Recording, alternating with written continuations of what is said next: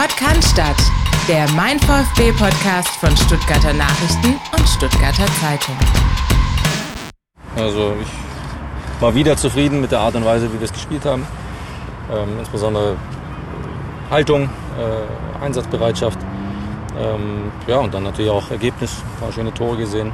Gegentor hat mich sehr geärgert, weil wir eigentlich selber das 4-0 machen müssen. Aber ja, das ist jetzt wirklich das Haar in der, in der Suppe. Ne, bin zufrieden und es hat sich wahrscheinlich keiner verletzt. Das ist wichtig. mit der fast schon traditionellen Aussage des VfB-Trainers Sebastian Hoeneß nach dem 5 zu 1 Testspielsieg gegen die SVW in Wiesbaden steigen wir ein in diese Folge, in der es auch um das Testspiel gehen wird, aber der große Teil wird sich äh, mal wieder um die Frage drehen, warum denn der VfB derzeit so gut unterwegs ist und was ihn derzeit so stark macht. Dazu blicken wir voraus auf das Bundesligaspiel bei Union Berlin am kommenden Samstag und es könnte Philipp Meisel, ich grüße dich, keinen besseren Gast für diese Folge geben als den, den wir heute da haben. Grüße gehen äh, natürlich retour, Grüße gehen raus an euch, Grüße gehen auch nach Köpenick, wo Steffen Görsdorf sitzt und zum ersten Mal hier in dieser Sendung ist, in all den Jahren, äh, wo er auf eine Union-Phase zurückblicken muss, wo es nur auf die Nuss gibt. Ja, ich bin sehr gespannt, was da nachher alles noch bei rumkommt. Wir sprechen natürlich über das Spiel, das Anstehende am kommenden Samstag. Aber erstmal, Steffen, herzliches Grüß Gott.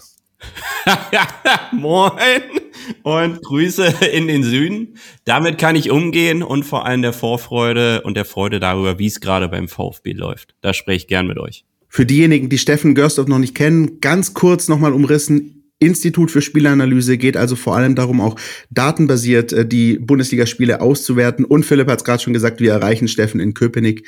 Er ist ein ausgewiesener Fachmann rund um den ersten FC Union. Also da haben wir das pickepacke volle Programm und können direkt mal einsteigen, würde ich sagen. Ähm, ich gehe jetzt mal aber davon aus, Steffen, dass du das Testspiel gegen äh, Wien Wiesbaden nicht gesehen hast. Wir hatten aber Philipp Meisel vor Ort. Ich hatte tatsächlich was anderes vor an dem Tag. Tut mir leid. Komisch. Wie kommt's? Wie kommt's? Ja, Leute, ähm, ich glaube, wir können es da kurz halten. Ja, es ist das Positivste war tatsächlich, dass ähm, im Vergleich zur Länderspielpause davor der VfB sich einen Gegner eingeladen hatte, der wirklich auch mitmachen wollte. Ja, und nicht nur da kam, um eine Kaffeefahrt zu machen aus der Ostschweiz hierher. St. Gallen damals beim 3 zu 8 äh, bodenloser Auftritt. Wen hat sich gewehrt? Wen hat es versucht? Ähm, Wen hat vor allem das Profil gebracht, das Hönes haben wollte. Das heißt, eine Mannschaft, die sehr massiert steht mit einem 5-4-1, also ein, ein heftiger Abwehrblock, den es zu knacken gilt. Das war die klare Stoßrichtung. Deswegen hat man diesen Gegner ausgesucht. Und der VfB hat es ganz ordentlich hinbekommen. Sagt ja schon das Ergebnis.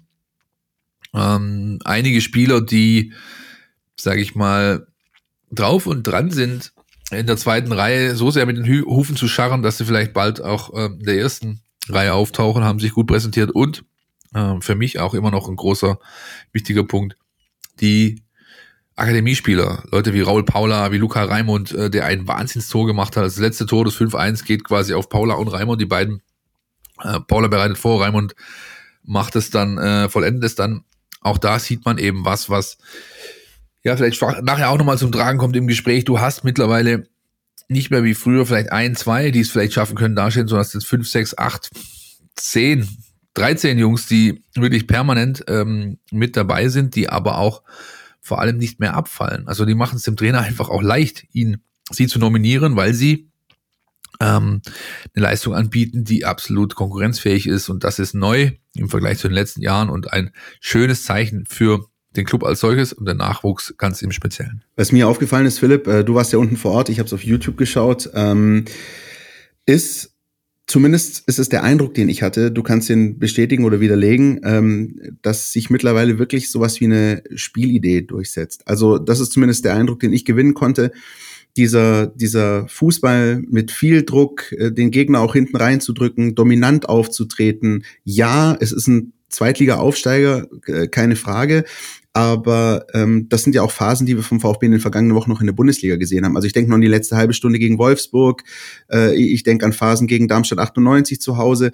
Und ähm, auch da äh, gab es ähm, bis auf wenige Phasen äh, auch dieses Gefühl, wo, wo ich den Eindruck hatte, SVW in Wiesbaden hatte keine Luft zum Atmen. Und das ist, glaube ich, das, was sich so ein bisschen etabliert hat unter Sebastian Hönes zuletzt, oder? Du siehst das in diesen Testspielen, du siehst es mittlerweile sogar im Training. Also ich habe gestern ähm, Dienstagvormittag das öffentliche Training besucht, da siehst du das halt auch in den Übungsformen, die Spielformen, all da, da ist die Qualität einfach viel höher, als das äh, zuletzt war, das Tempo. Ja, und gerade diese, ähm, sag ich mal, Steilglatsch-Geschichten äh, hinten raus, da ist wirklich Zug dahinter und das ist auch auf allerhöchstem Niveau in der Bundesliga kaum zu verteidigen, wenn du das ordentlich machst. Und so kommen sie halt ganz schnell, im, äh, überbrücken sie im äh, Spielfeldteile, kommen in die gefährliche Zone. Der Steffen wird dann nachher mit Sicherheit, er nickt schon ganz wissend, das eine oder andere dazu erzählen und es besser ausführen noch als ich. Das sind Dinge, die neu sind. Ähm, es ist äh, aber vor allem, also für mich am eindrücklichsten ist, sind die Abläufe selbst. Ja, da ist einfach ganz viel One-Touch mittlerweile dabei. Da ist ähm, das, die Bewegung ohne Ball ist viel stringenter. Da, du hast ähm, einfach ähm, auf äh, gut Schwäbisch um sagen, ordentlich Zug dahinter. Ja, also das, das ist wirklich so, dass du da auch als jemand, der keine Fußballfachexpertise vorweisen kannst, wenn du genau hinschaust, wirklich Verbesserungen siehst, die ähm, ja einen, einen großen Schritt nach vorne bedeuten im Vergleich zur jüngeren Vergangenheit. Ich würde es mal an einer ganz einfachen Sache festmachen. Also so eine Passschärfe habe ich lange nicht an, in Konstanz wahrgenommen. Ne? Ich weiß nicht, wie es im Training ist, äh, da habe ich ja keinen Einblick. Ist auch so, ja. Ist auch so, ja. Ähm, das ist der Faktor, der Profifußball definiert. Und wenn das nicht nur ein Auftaktball ist, der scharf gespielt wird, sondern mindestens drei Stationen, dann hast du nämlich schon das Feld überwunden. Ja? Zweitens, du schaffst es, den Gegner immer wieder dahin zu bewegen, dass er hinterherläuft. Der ist nie rechtzeitig da, weil er ständig dann wieder eine Lücke zuschließen muss und so weiter. Und da mal eine Zahl mit schon reinzubringen jetzt am Anfang. Der VfB hat jetzt im Schnitt aktuell 27 Minuten und 30 Sekunden den Ball unter eigener Kontrolle. Ja? Es gibt nur drei Teams, die einen höheren Wert haben. Der BVB, der sieben Sekunden mehr auf der Uhr hat, ähm, Leverkusen mit 32 Minuten und die Bayern mit 34 Minuten 15. Ja?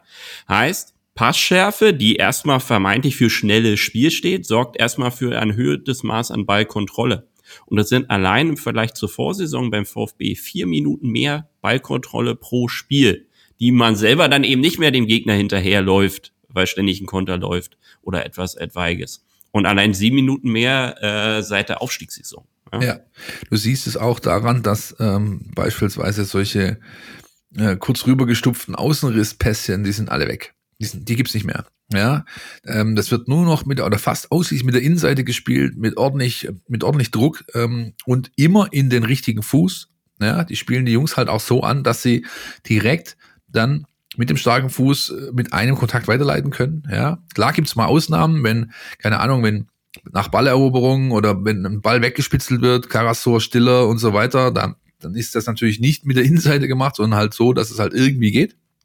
Aber selbst da, wenn ich mir die Tackles anschaue, beispielsweise die in der Abwehr und auch von Atakan Karasor gemacht werden, die sind nicht mehr nur dafür da, den Ball zu gewinnen, sondern sind meistens auch so angelegt, dass das sofort eine Weiterleitung darstellen. Ja, also nicht einfach einen abgrätschen, damit man den Ball gewinnt, sondern ihn so abgrätschen, dass ich den Ball sofort mit dem Kontakt bei der Grätsche zum nächsten Mann bringe. Ja, und das, dadurch entsteht die Geschwindigkeit, die für den Gegner, Steffen hat es äh, sehr gut erklärt, sehr schwer zu verteidigen ist. Und noch was, dadurch kompensierst du etwas, was weiterhin da ist, wo aber die letzten Jahre alle geschrien haben, der VfB läuft zu wenig. Ja, wenn du halt einen Ball laufen lässt, musst du selber nicht viel laufen. Das ist ganz simpel. Das ist ein, eines der simpelsten Prinzipien dieses Spiels. Der, der die meiste Luft hat, ist der Ball, lass den laufen. Ja? Und ähm, das kriegen sie jetzt ganz gut hin. Sind trotzdem, was Laufleistung angeht, Intensivläufe eher im hinteren Drittel, äh, wenn nicht ganz hinten drin in der Liga zu finden. Aber es wird kompensiert, weil Passschärfe, Passgenauigkeit, ähm, wenig Kontaktzeit, all das ist eben nach oben gegangen und dadurch ist es kein Thema mehr. Womit wir fast schon ein bisschen in Medias Res gegangen wären, ne? aber den äh, großen Teil, ihr seht, das ist so ein bisschen das, in welche Richtung es gehen wird oder wo wir uns das zumindest vorgestellt haben, euch da draußen eben auch mitzunehmen und einen weiteren Erklärungsversuch dafür zu geben, warum die Tabelle gerade so aussieht, wie sie aussieht. Ähm, wir kennen das ja selbst nicht, äh, Philipp, ne? seit sechs Jahren äh, Podcast statt. Ähm, auch für uns ein ganz neues Gefühl vom Feeling her. Ähm, ich hatte eigentlich gedacht, dass der Steffen das natürlich auf dem Schirm hat und uns jetzt ein Ständchen singt. Hat er nicht gemacht, gibt Strafpunkte, ja, ist Abzug hier. das, geht, das kommt nachher bestimmt äh, in den Outtakes. Chronistenpflicht halber blickt man natürlich auch auf die Länderspielpause. Da ist, denke ich, auch immer sehr, sehr wichtig, ähm, was wir gerade am Anfang auch von Sebastian äh, gehört haben, dass es möglichst keine Verletzten gibt. Stand jetzt, wir nehmen äh, Mittwochmittag auf, sieht das ganz gut aus. Zumindest haben uns jetzt noch keine Schocknachrichten erreicht. Ähm, Vielleicht erwähnen, Christian, dass ähm, Wagnermann einen kleinen Rückfall erlitten hat, muskuläre Reaktion. Der war auch gestern nicht dabei am Dienstagvormittag. Da wird es also eine Weile dauern. Den hätte Hönes gerne gesehen gegen Wiesbaden und dann bald auch vielleicht in den Kader genommen. Das ist leider nicht möglich. Da wird es noch eine Weile sich hinziehen, bis der wieder eine Option ist. Genau. Und ansonsten die Spieler, die eben mit ihren Auswahlmannschaften unterwegs waren, ähm, haben eigentlich positive Nachrichten in, in ganz großen Teilen mitgebracht. Äh, also Woo Jong haben wir schon abgehandelt in der vergangenen Woche die Asienmeisterschaft gewonnen. Das war mal so das Wichtigste. Dann gab's noch ähm, Freundschaftsspiele. Cleansies Koreaner gehen richtig ab. 6-0 gegen Vietnam und ähm, Jong hat da auch ähm, den Deckel drauf gemacht, in der 90. das sechste Tor erzielt. Und ja, Seru Girassi, über den haben wir, glaube ich, auch schon das ein oder andere Wort verloren. Philipp, ich bin mir nicht ganz sicher in den vergangenen Wochen. Der macht auch einfach weiter, ne? egal welches Trikot er trägt. Also mir, mir, mir, mir schwant, das wird auch in Zukunft so sein. Ja? Wenn der junge Mann weiterhin so eine Performance anbietet, jetzt auch für Guinea aus nichts Tore macht, dann wird uns das ähm, beschäftigen. Und ich freue mich schon ganz ehrlich auf den Januar, wenn dann Afrika Cup äh, ist. Denn klar, es gibt Bundesliga-Business ohne Girassi, aber ich weiß, wer die ganze Zeit vor dem Fernseher sitzen wird und Afrika Cup bingen wird, das bin ich. Ja, und da freue ich mich schon sehr drauf. Mal gucken, was Guinea wirklich zu leisten imstande ist. Da bist du, glaube ich, nicht allein. Nee.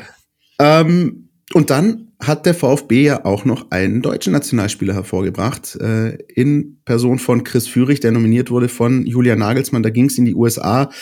Zwei Testspiele gab es dort, ein 3-1 gegen die USA eben in Hartford und jetzt äh, in der vergangenen Nacht von Dienstag auf Mittwoch ein 2-2 gegen Mexiko. Chris Führig kam zum Einsatz im ersten Spiel gegen die USA, wurde da in der Schlussphase eingewechselt. Ähm, ja, äh, konnte jetzt dem Spiel nicht den ganz großen Stempel aufdrücken, aber ich glaube, darum ging es in dem Fall vielleicht auch gar nicht, sondern auch bei ihm ist es einfach so, dass er wirklich einfach stolz war. Man hat ihn auch gesehen bei DFB TV, wie er sich da geäußert hat, gesagt hat, das ist was, wovon du träumst schon als kleines Kind, mal im, im Nationalmannschaftstrikot aufzulaufen. Und ich glaube, das ist auch so ein bisschen der Ansatz, den auch Julian Nagelsmann verfolgt.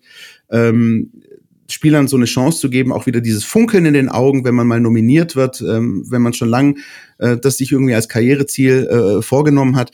Und äh, Steffen, nicht nur ein VfB-Spieler wurde von Julian Nagelsmann nominiert, sondern auch ein Unioner. Genau, Kevin Behrens Fußballgott wurde ebenfalls nominiert, was an sich schon eine Sensation ist, ja. Äh, sondern durfte dann auch noch wenige Minuten sammeln und somit sein echtes Debüt in der Nationalmannschaft sammeln. Und ich muss jetzt mal auch Applaus an Chris Führig.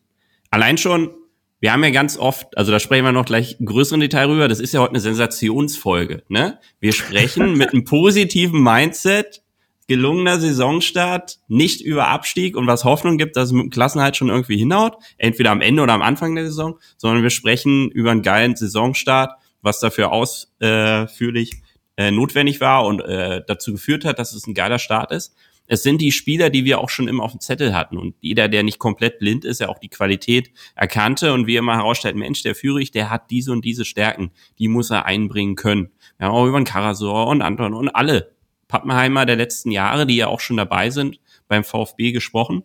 Und dieser Wochen alles abrufen. Und die Kirsche auf dem Eis sind natürlich dann die Nominierung für eine Nationalmannschaft.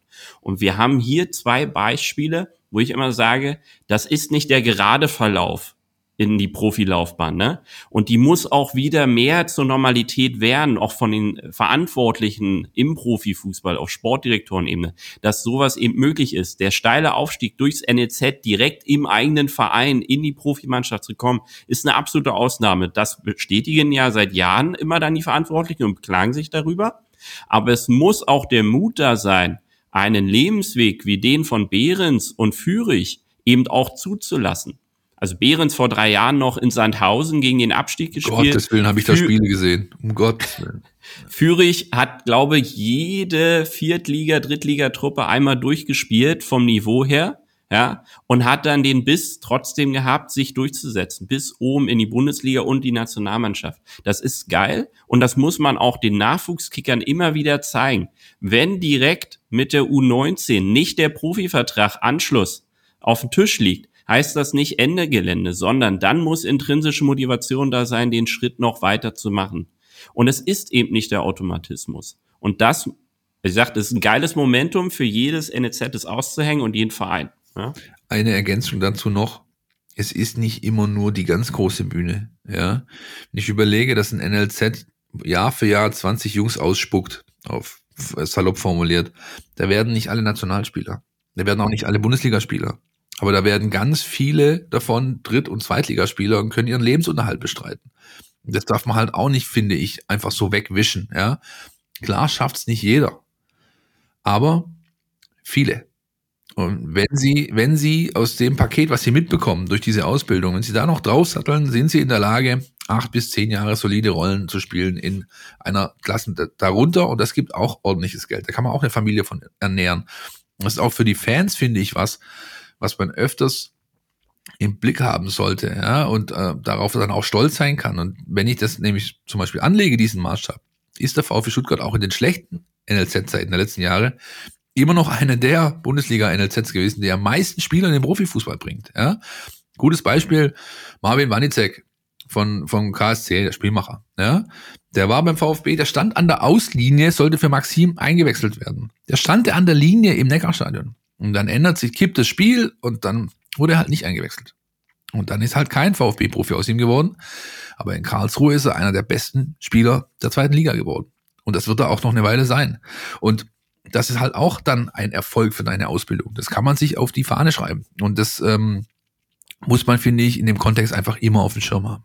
Auch die Strahlkraft der dritten Liga den Jungs klar machen. Also ich arbeite selber im Bereich Videotraining privat mit Spielern, die gerade aus einer U19 raus sind und ihren Schritt eben machen wollen. Und die waren geknickt, dass sie eben nicht direkt ein Angebot nach ganz oben bekommen haben oder von einem anderen Bundes- oder Zweitligist. Das scheitert aber nicht an der Qualität, sondern auch an der schieren Masse an Spielern, die da sind und die wenigen Plätze. Und als ich dann anfing, dem auch mal Szenen aus der dritten Liga zu zeigen, da sind dem ja die Augen rausgefallen. Krass, da kommen auch mal 30.000 äh, hin. Was für Stadien, was für eine Qualität auch das Spiel selbst durchaus hat. Ja? Und das ist, alle anderen Sportarten regen sich zu Recht über die mediale Präsenz äh, des Fußballs auf, aber der ist ja dann nochmal zugespitzt eben auf Bundesliga und damit Abstrichen zweite Liga. Und die dritte Liga praktisch unterm Radar stattfindet. Aber wenn man A, die Namen dort mal verfolgt von den Traditionsvereinen, die dort unterwegs sind und welche Qualität eben abgerufen wird, plus, dass man ja darüber drei bis acht Euro durchaus ganz gut verdienen kann in der dritten Liga, muss denen auch eben angebraten werden. Und das ist so ein Übergangsthema, was in vielen Standorten immer gerade ein bisschen zu kurz kommt und ähm, wir zum Beispiel in verschiedenen Vereinen anbieten, eine Potenzialanalyse Übergangsbereich zu machen. Stuttgart äh, hat erstmal äh, dankend abgelehnt, weil wohl Philipp Lahm gerade was gecheckt haben soll. Aber äh, vielleicht ja in einem Jahr dann mal das nachzuholen und unseren eigenen Blick da reinzubekommen, weil das ist ein ganz akutes Thema, was angepackt werden muss. Wird auch im Stuttgarter Kontext vielleicht nächstes Jahr wieder relevant, wenn Kickers und oder VfB 2 hochgehen sollten. Dann hast du das Thema auch wieder hier. Die dritte Liga ist zwar auch ein Budgetfresser, die ist unfassbar kostenintensiv. Aber wenn man es jetzt rein aus Sportliche runterbricht nur, ist sie halt einfach auch eine super Sprungbrettliga und du spielst da halt gegen Halle, gegen Chemnitz, gegen, früher gegen Magdeburg. Ähm, die Dresdner sind da drin. Also jetzt sind es zufälligerweise nur Ostclubs gewesen, aber da ist halt einfach jede Menge geboten. Und wenn du da als 19-, 20-Jähriger hinkommst, stehst mal in der Elbflorenz vor dieser riesigen gelben Wand da, weißt du mal, was Sache ist. Das ist Fußball. Das prägt dich und entbringt dich auch weiter, diesen Druck standzuhalten. Ja, sprechen wir Viktoria Köln, Waldhof Mannheim, ne? Das ja. ist alles Top-Stadien, Top-Vereine, wo du auch richtig gefordert wirst und eben kein Dorf- und Wiesenkick ist. Bevor ich jetzt anfange, über äh, die äh, dritte Liga und Philipp, unser Erlebnis bei dem Freitagabendspiel zwischen der SG Sonnenhof Groß Asbach und Dynamo Dresden zu schwadronieren und von einer der größten Halbzeitshows aus dem Hause Sonnenhof, die wir, glaube ich, je erlebt haben, bevor wir jetzt darüber reden, äh, Sprungbrett ist, glaube ich, ein ganz gutes Stichwort. Springen wir kurz in die Werbung und kommen dann mit unserem Hauptpart wieder zurück. Ihr wisst ja, Freitag ab 1 macht jeder seins. Aber bevor ihr ins Wochenende geht, müsst ihr noch eine Sache erledigen. Eure Mails checken und den Mein VfB Newsletter lesen. Da steht alles drin, was ihr braucht, um rund um die Weiß-Roten mitdiskutieren zu können. Jetzt sofort abonnieren unter meinvfb.de.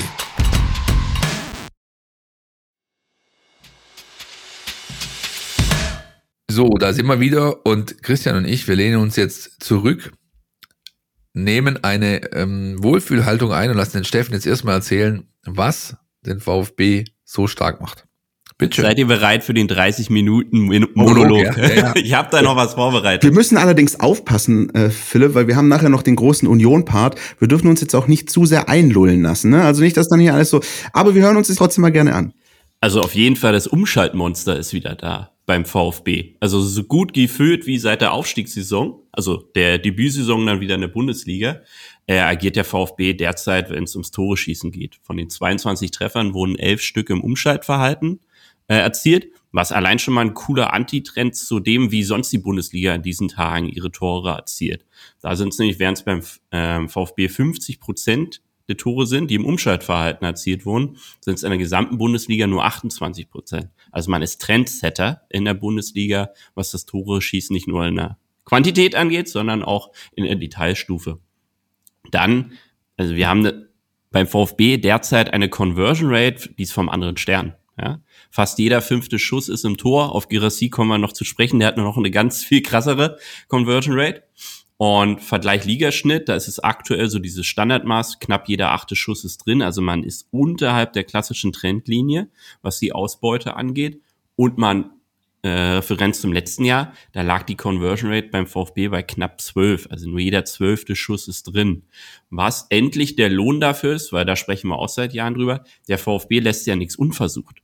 Ja, auch in dieser Saison ist man schon wieder bei 106 Schüssen nach sieben Spieltagen. Auch da wieder nur drei Teams, die schon deutlich häufiger abgefeuert haben, aber endlich die Ausbeute. Und das lässt sich damit untermauern, dass der VfB deutlich äh, mehr Großchancen sich erarbeitet und die positive Nachricht eben auch die gewaltige Mehrheit davon verwandelt. Also 16 Großchancen hat man sich bisher äh, erarbeitet in dieser Saison und davon sind auch 13 reingegangen und lediglich drei vergeben worden. Und das erstmal schon so ein, dass du denkst, okay, das rollt halt wirklich. Und ich dachte mir, Mensch, allein das erste Saisontor gegen Bochum, das war so stilprägend, wie es erzielt wurde. Wo ich habe mir vorhin noch mal die Tore so im Schnelldurchlauf angeguckt und dachte, Mensch, krass. Es war die die Blaupause dafür, wie es dieses Jahr laufen könnte. Ein starker Ball durchs Zentrum, der sauber und scharf von Anfang an gespielt wurde und Girassi geht den Mut rein, den auch von da direkt zu nehmen, statt ihn vermeintlich zu verstolpern oder etwas anderes Verrücktes zu versuchen im Rahmen der Ballsicherung. Und das hat schon englische Atmosphäre auch gehabt. Weil englische Stürmer auch rund um den Strafraum sagen, der erste Kontakt ist eigentlich schon der Abschluss, spätestens der zweite. Ja? Und das ist echtes Fund.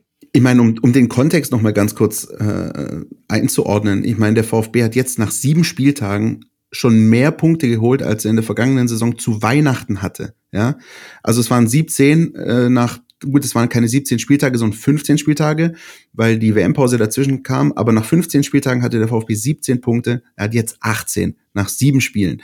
Das heißt, wir reden davon, dass er eigentlich sozusagen das, was er in der vergangenen Saison geleistet oder nicht geleistet hat, schon jetzt überkompensiert hat. Ne? Also auf einem sehr, sehr guten Weg ist. Das heißt, das zahlt sich zum einen punktetechnisch in der, in der Tabelle aus, aber die haben wir alle, auch unsere Hörer kennen die Tabelle. Aber eben diese anderen Daten, die du uns halt vorstellst, Steffen, die versuchen das alles einfach so ein bisschen einzuordnen und zu zeigen. Ist denn, Effektivität ist aber natürlich nicht alles, ne? Ist, äh, ist, erkennst du beispielsweise auch, viele reden von der Höhnes-Tabelle, da ist der VfB, wenn man sich die äh, hinzuzieht, Vierter, ähm, also auch da, ich würde sagen, auf Champions League-Kurs, ich sage das Wort jetzt nur einmal, äh, später bei Union nochmal. Ähm, aber merkst du da, dass eben sich auch in den Daten eben was entwickelt hat in den vergangenen Monaten, vielleicht sogar saisonübergreifend? Auf jeden Fall schon mal, dass man den größten Nimbus von, für sportliche Stabilität wieder auf seine Seite gezogen hat, nämlich die Gefahr daheim. Ja? Umgezahlt in Tore, also von den 22 äh, Saisontreffern sind 73 Stück einfach daheim erzielt worden. Dann auch noch äußerst fanfreundlich, nämlich ein Großteil in der zweiten Halbzeit, dass man entspannt zum Stadion kommen konnte, ohne unfreulich äh, überrascht zu werden. Plus die, die größte Nimbus, ja, die Schlafmützigkeit ist weg beim VfB. Also kein Thema, äh, wenn wir uns über die Defensive kurz unterhalten, wollen ja dann noch stärker in die Offensive auch mal rein. Aber diese frühen Rückstände sind endlich weg. Ja, man lag zweimal zurück, richtige Comeback-Qualität bewiesen, weil zweimal dann noch gewonnen. Ja, jeweils dahin passiert. Aber eben nicht mehr früh die sind zwar in der ersten Halbzeit gefallen, aber nicht in den ersten 15 Minuten, ne? wo es dann jedes Mal so ein Genickbruch ist. Und wir sprechen immer noch über die im Schnitt jüngste Truppe der Bundesliga, wenn man Gesamtkader betrachtet. Startelf betrachtet ist ein bisschen anderes Bild, da ist man reifer unterwegs, aber gehört da auch immer noch zum jüngeren Drittel äh, dieser Bundesliga. Ja?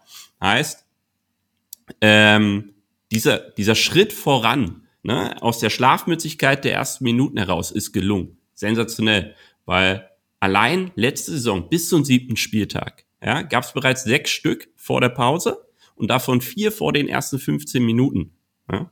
Und da würde ich gerne Alexander Nübel droppen an der Stelle, den Namen. Warum? Weil es gab gerade, Steffen, du hast das ähm, Bochum-Spiel angesprochen, in den ersten beiden Heimspielen, Bochum und Freiburg, die gingen am Ende beide 5-0 aus. Aber in beiden Spielen hatten die Gäste in den Anfangsminuten Großchancen. Das heißt, gegen Bochum war es äh, Hofmann, glaube ich, der in der zweiten Minute frei vor Nübel stand. Äh, dabei ging daneben das Tor. Äh, gegen Freiburg waren es, glaube ich, zwei, drei Chancen, irgendein Eckenfestival, wo dann auch Nübel einmal mit einer Sensationsparade zur Stelle war. Das heißt, ich sag's jetzt mal salopp, das hätte theoretisch in den ersten beiden Heimspielen auch so losgehen können, dass du noch fünf Minuten 0-1 hinten liegst.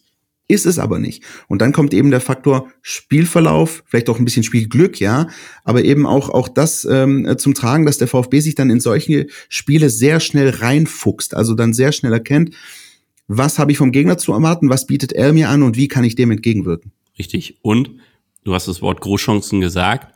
In Masse haben sie aber in dieser Saison mit die wenigsten zugelassen. Nur die Bayern haben noch geringere Anzahl Großchancen bisher zugelassen, nämlich vier Stück. Beim VfB sind sieben, ja, damit Rang zwei. Heißt, das wenige, was man zulässt, eben nicht die ganz hohe Qualität hat. Wir hatten auch da letzte Saison und die Jahre zuvor immer mal drüber gesprochen, ne? Auch im Bereich Fouls, wir hatten da auch drüber gesprochen. Äh, es wird nicht zu viel gelaufen, ja. Und beim Fouls ist der VfB mal nicht führend, was das Thema gelbe Karten und so weiter angeht. Auch wird scheinbar weniger gemeckert. Nämlich äh, VfB aktuell mit den wenigsten Verwarnungen, was Karten angeht, und auch den wenigsten Fouls. Und da hatten wir diesen Vergleich damals mit Union gemacht, die sehr viel faulen, aber eben immer da, wo es notwendigerweise äh, nicht gleich teuer wird, nämlich am eigenen Strafraum, sondern weitaus im Zentrum. Heißt, man setzt die clevereren Fouls mittlerweile, weil man rechtzeitig in die Zweikämpfe reinkommt.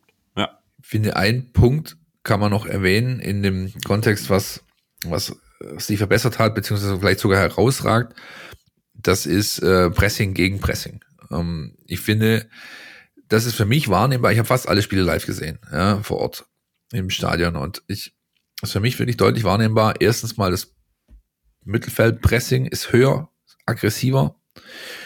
Und das Gegenpressing, das war auch letztes Jahr schon gut, aber das ist jetzt richtig stark. Also die, das sind ja eigentlich beides Aktionen, wo man einen Zweikampf sucht und nicht im Ballbesitz ist. Also eigentlich, wenn man so möchte, defensive Aktionen.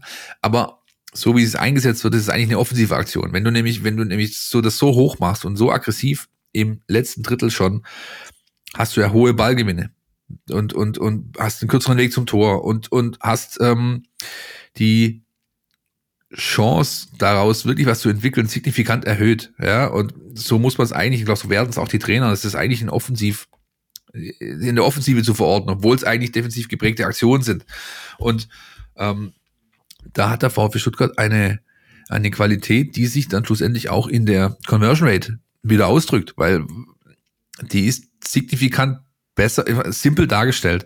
Der Spieler, der dann das Tor erzielt, der muss, sein Sprint ist kürzer, sein Weg ist kürzer, dadurch ist seine Konzentration höher, der Kraftverlust geringer. Das ist ja alles, also selbst für Laien eigentlich erschließt sich das. Und, ähm, und das ist ähm, in dieser Form einfach so neu ja, und, und, und eine klare Verbesserung zur Vorsaison. Um mal einen kleinen Detailblick da reinzunehmen, du hast super angesprochen. Erstens, die Offensivspieler haben eine Verantwortlichkeit entwickelt für die Arbeit gegen den Ball, die noch nie so ausgeprägt war, vor allem im Kollektiv. Ja? Ich habe neulich die Schlagzeile äh, bei euch gelesen, äh, das Kollektiv funktioniert. Da ist mir ja fast äh, das Eis aus dem Mund gefallen vor Freude.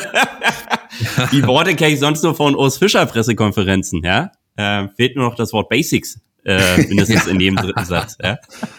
Nein, ähm, und das führt eben auch zu dieser erfreulichen Entwicklung, dass eben nur jeder zehnte Schuss im Schnitt aktuell beim VfB im Kasten landet, bei 91 abgegebenen Schüssen der Gegner. Das war in der Vorsaison gänzlich anders, ja, wo auch viel reingegangen ist, obwohl äh, man eigentlich alles dagegen äh, setzte, was das Thema Fouls angeht. Und dann kleine Spezialzahl noch dazu. Es gibt kein Team in der Bundesliga aktuell, was so viel Pech sogar noch bei den Gegentoren hat. 75 Prozent der VfB-Gegentreffer weisen mindestens ein Zufallsmerkmal auf. Also was verstehen wir unter Zufallsmerkmal? Torschuss wurde abgefälscht, der Breite vom Pfosten noch vom Torgestänge ab und einer quälte ihn dann rüber. Ähm, der Torwart war noch dran, trotzdem leider reingegangen. Oder die Abwehr hat unfreiwillig mitgeholfen. Grüße gehen raus an Sagadu. Ähm, oder das Ding wurde aus äh, großer Distanz abgeschossen. Ja? Ja, da erinnere ich mich auch an das Spiel in Leipzig. Da sind ja dann fünf Gegentore gefallen und die waren wirklich äh, teilweise wild. Also ähm, da, da war irgendwie alles dabei und, und irgendwie hast du dann am Ende das Gefühl gehabt, also okay, die, das ist ein ganz krumme Ding auch dabei gewesen, ne? das muss man auch sagen. Und glücklicherweise in einer Partie. Ja. Ne? Das ist ja auch fast eine VfB-Tradition gewesen, dass man sich sowas für fünf Spieltage dann sogar noch aufgespart hat und so mit Leipzig einmal alles abmoderiert. War auch ein Realitätscheck, glaube ganz gut für, äh, für die Truppe, äh, weil der Kontrast in den Ergebnissen ja nicht hätte größer ausfallen können, äh, wenn man das davor betrachtet und das danach um dann eben zu sagen, okay, das ist Ligaspitze, das müssen wir lernen, auch noch wegzuverteidigen. Und dann wurde es aber besser. Allein die Saison schon dreimal zu null ist einfach eine Wahnsinnstat in Anbetracht dessen, wie schießbudenhaft es ja in den äh, Vorjahren auch teilweise zuging.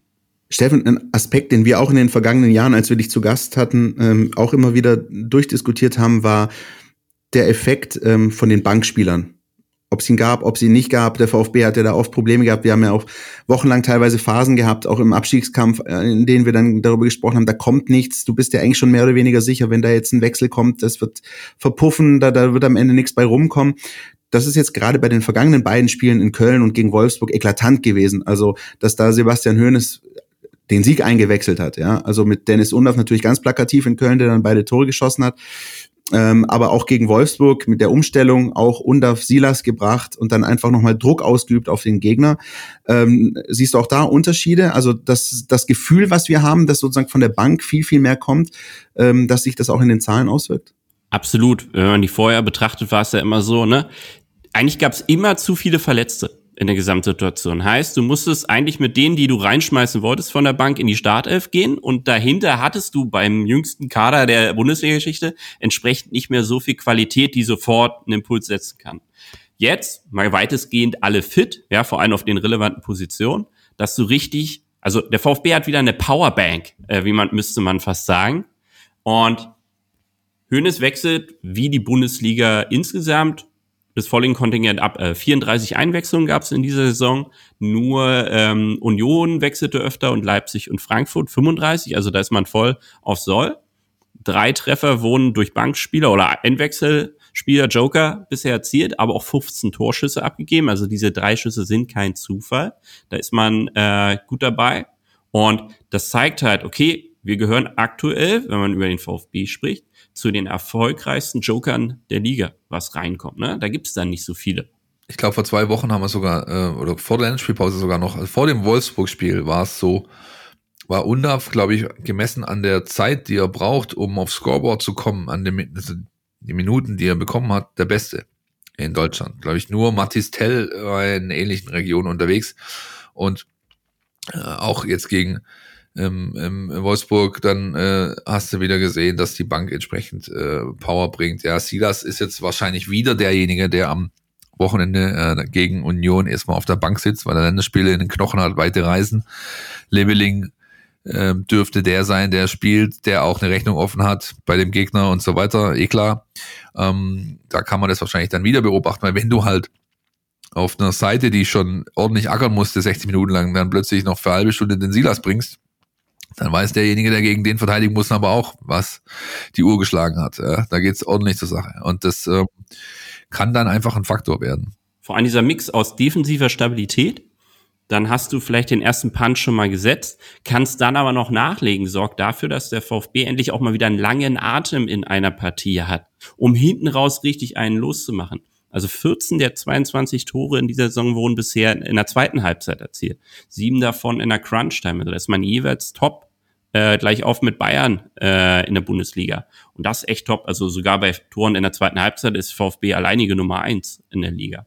Und da war es VfB Vorsaison drittschwächstes Team, ja, äh, wenn es darum geht, in der zweiten Halbzeit nochmal nachzulegen.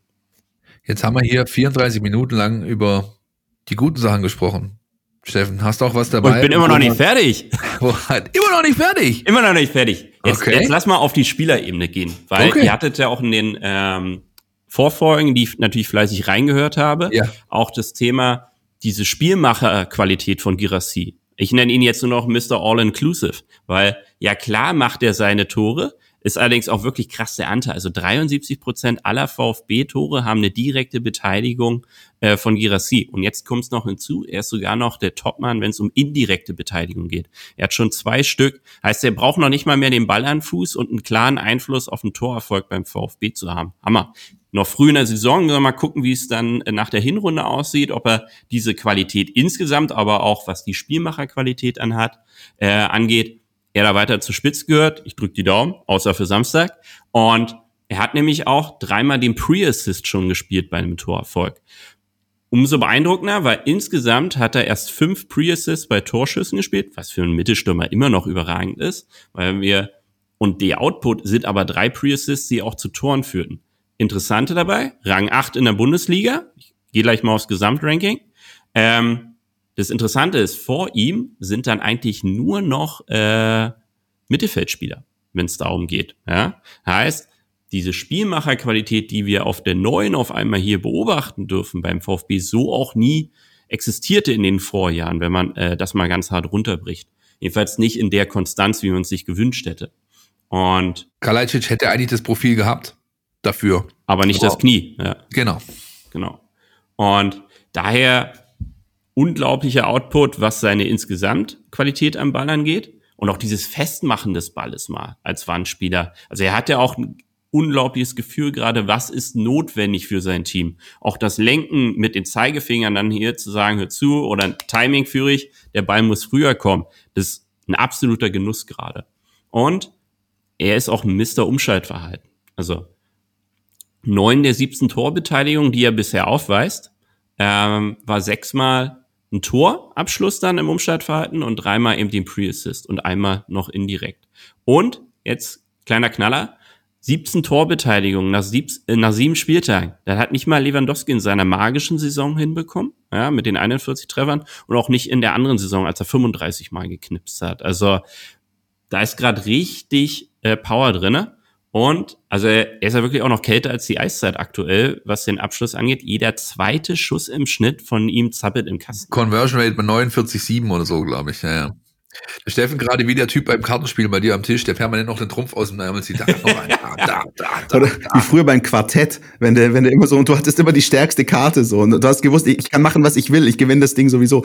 Äh, ähm, Mr. All Inclusive finde ich übrigens auch gut. Ich, ich stelle mir gerade so ein bisschen Cluburlaub in Seru Girassi vor, aber das ist äh, was anderes. Schirmchen-Drinks und schöne Tore. Definitiv. Aber ähm, was, was, was Steffen gerade so indirekt schon angesprochen hat, und ich äh, höre den Philipp Meisel vor zwei Wochen, ich glaube, ich war auch dabei, wie wir gesagt haben, es wird viel zu wenig über Pre-Assist gesprochen, also den vorletzten Pass, den Assist zum Assist. Ähm, das heißt, da hat uns unser Gefühl offenbar auch nicht getäuscht, Steffen, da ist der VfB auch stark, beziehungsweise da, der, der ist einfach wichtig, ne? Der wird einfach wird vermutlich auch viel zu selten erfasst, generell. Richtig. Ähm, und wir können ihn liefern. Das ist die positive Nachricht. Ähm, wie gesagt, Girassi, fünf Pre-Assists, die mit einem Torschuss endeten, diese Saison schon. Ja? Äh, Fürich ebenfalls auf fünf, äh, äh, kommt auf fünf Stück und damit in den ähm, Top 15 der Bundesliga mit vertreten. Und äh, jetzt muss ich noch rausgucken, nicht, dass ich die falsche Zahl sage. Äh, Stiller kommt schon auf acht Stück. Drei davon hat er noch in Hoffenheimer Adress abgeliefert und fünf Stück jetzt beim, Bf äh, beim VfB. Ich wollte schon beim BVB weiter loben zum nächsten Transfergerücht. Nein, beim VfB. Das darf keiner hören. das gibt ja dann auch schon mal den Wink. Es ist keine One-Hit-Nummer mehr, ne? Oder auch vor allem keine One-Man-Show beim VfB. Stand jetzt, weil sie durch viele Köpfe und viele Schultern ausserviert werden. Wo steht Kalle Stenzel? Warte, einen hatte ich. Ja, stimmt, guter Hinweis. Stenzel hatte ich mir nämlich auch nominiert, weil kommt. Er ist sogar sehr weit vorne. Warte mal. So, vor allem gegen Darmstadt ist er, ist Ja, er ja. tatsächlich auch sehr in Erscheinung getreten. Gegen, ge, gegen Darmstadt waren es, meine ich, zwei Pre-Assists und beim dritten Tor dann doch der Assist auf Gerassi in der Nachspielzeit. Insgesamt äh, acht Stück auch. Also gleich auf äh, mit den Topspielern. Und Da siehst du mal auch, das ist auch vielleicht noch eine, was, eine signifikante Veränderung ähm, zur Vorsaison oder ähm, sozusagen mal zur Höhnestzeit in der letzten Saison. Der Kalle spielt zwar nominell einen Rechtsverteidiger, aber im Ballbesitz ist es ein Mittelfeldspieler. Der rückt auf, dann dadurch entsteht quasi hinten eine Dreierkette, also Ito, äh, Sagadu, Anton. Davor dann wie so eine Art ähm, äh, äh, Raute, die aber auf der Spitze steht. Also Karasor bleibt stehen, der Sechser. Stiller äh, geht eher nach links, äh, Milo ist die 10 und der Kalle macht den rechten, äh, sag ich mal, die rechte Position in diesem auf der Spitze stehenden Viereck oder Diamant, du nennst wie es willst. Ja. Und ähm, das ist dann halt auch, zahlt damit rein, weil er viel näher am Tor ist und dadurch halt mehr Beteiligungen hat für gefährliche Situationen oder Angriffe, die nachher dann zu Toraktionen. Das hat halt schon Man City Vibes, ne? Also die, die verfahren ja ähnlich, ähm, dass sie dann einen vorziehen, damit sie wiederum noch weiter vorrücken können mit den anderen äh, Spielern, die für die offensiven Glanzmomente zuständig sein sollten und die einzelne Qualität. gibt auch Mannschaften, die machen das ähm, so heftig, dass sie quasi beide nominellen Viererketten Außenverteidiger nach vorne schieben, dass du nur noch mit zwei Innenverteidiger hinten drin spielst quasi. Im Ballbesitz, die dann halt alles regeln müssen, ist riskant, aber Mannschaften mit hoher Dominanz, wie City beispielsweise, können sich es halt auch leisten, ne, in gewissen Spielen das so zu machen. Jetzt haben wir uns eine halbe Stunde Bauchpinseln lassen. Und den VfB auch mit. Ja, der ist ja maßgeblich verantwortlich dafür mit seinen Leistungen. Aber Steffen, gibt's denn auch aus deiner Sicht Zahlen, Daten, Fakten, wo man sagen kann, da hat der VfB noch Luft nach oben, da geht noch mehr, da gibt's noch Verbesserungspotenzial? Mm, Also offensiv Luft nach oben. Ich, also diese Mannschaft overperformt gerade in jeglicher Dimension. Das muss man wirklich sagen.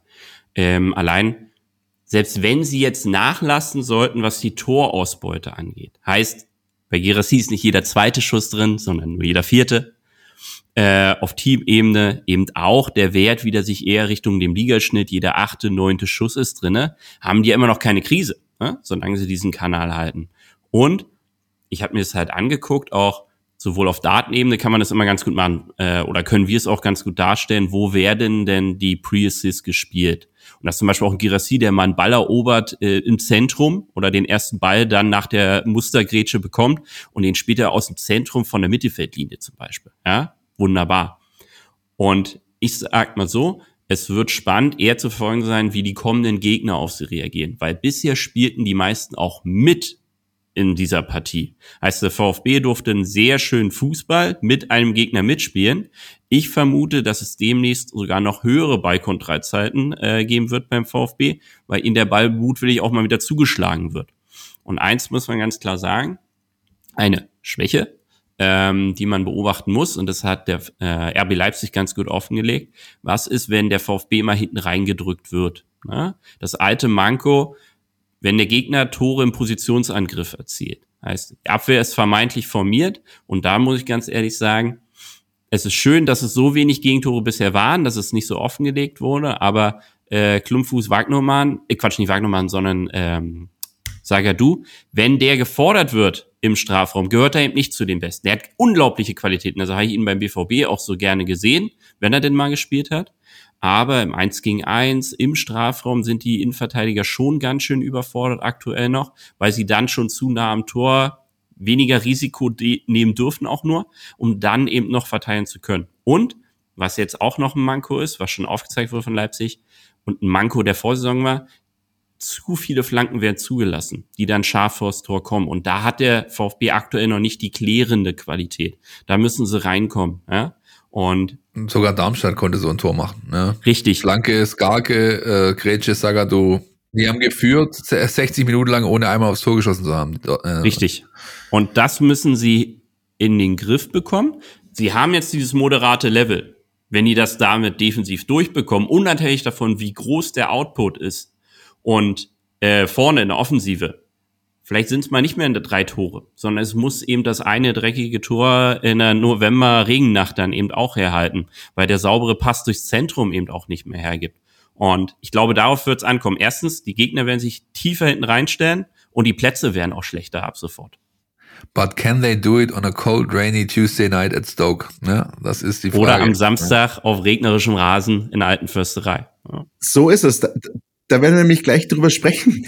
Ich glaube, ich glaube, dass, dass tatsächlich auch dieses Unionsspiel ein richtiger erster äh, Wegweiser ist, wohin das gehen kann. Ich persönlich, das ist dann auch erst in ein paar Wochen der Fall, bin sehr gespannt auf das Spiel in Heidenheim, weil ich glaube, auch das wird für den VfB nochmal was ganz anderes werden. Auch da bin ich im Nachhinein, ich, ich nehme es jetzt schon vorweg, immer noch wahnsinnig froh, dass es eine Relegation gegen den HSV ging und nicht gegen Heidenheim, weil das wird eine richtig unangenehme Nummer und ich glaube, Union geht auch schon sehr in die Richtung. Und dann gibt's natürlich im weiteren Verlauf nochmal diesen Doubleheader Bayern, Leverkusen. Da hast du dann eben diesen anderen Fakt, was äh, du Steffen gerade gesagt hast, da wirst du viel hinten drin stehen müssen, da wirst du viel wegverteidigen müssen, da wirst du immer online sein müssen, aber vielleicht eben da dann die Chance kriegen aus, äh, aus Gegenstößen möglicherweise. Also es, es sind echt noch viele Facetten dabei.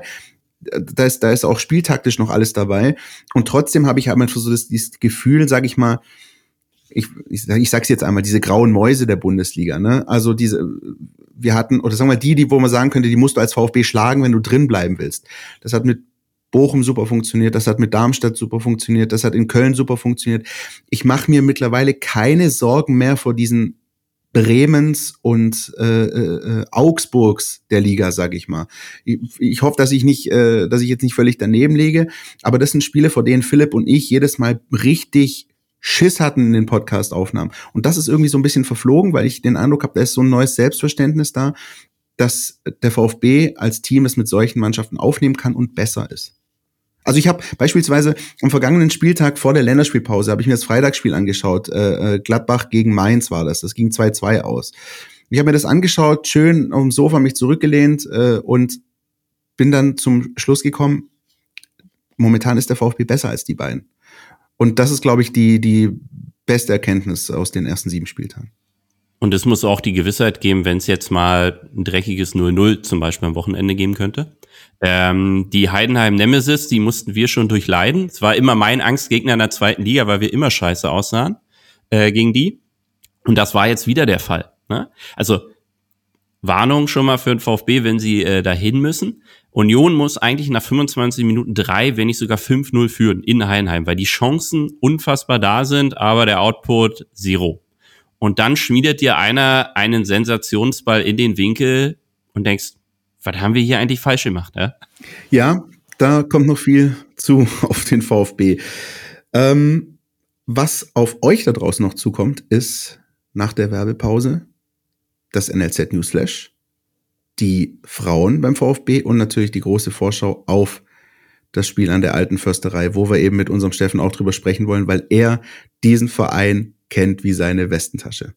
Bis gleich.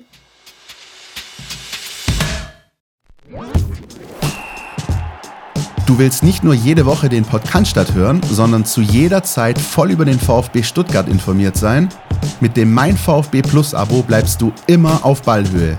Erhalte Zugriff auf das Matchcenter, Live-Ticker, multimediale Inhalte und vieles mehr. Jetzt die Mein VfB App runterladen und das Abo vier Wochen kostenlos testen. Verfügbar im Apple App Store und im Google Play Store. NLZ News. Neues von den Nachwuchsmannschaften. Es ist mal wieder Derby-Zeit in der Stadt und zwar auf der Ebene der aktiven Mannschaften. Die Jugendmannschaften spielen ja öfters gegeneinander. Da gab es zuletzt mal einen krachenden Sieg der Kickers U19 gegen die VfB U19 im BV-Pokal letztes Jahr. Aber jetzt geht's mal wieder VfB 2 gegen Stuttgarter Kickers, Regionalliga Südwest.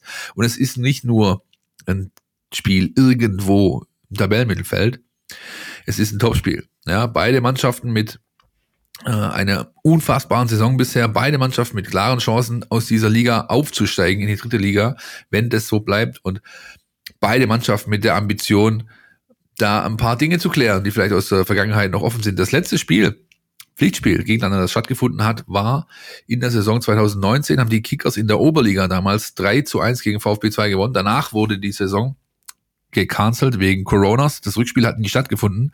Und ähm, dadurch, dass der VfB quasi aufgestiegen ist, durchgereicht wurde in der Saison, hat man seither nie wieder gegeneinander gespielt. Das ist jetzt das erste Duell und ähm, das freut auch die Fans. Stand jetzt Aufnahme sind knapp 6000 Karten verkauft für diese Partie. In der Regionalliga ist eine Hausnummer. Das Gazi-Stadion, wo der VfB 2 sein Heimspiel austragen wird gegen die Kickers am Samstag, wird muckelig. Da wird's voll.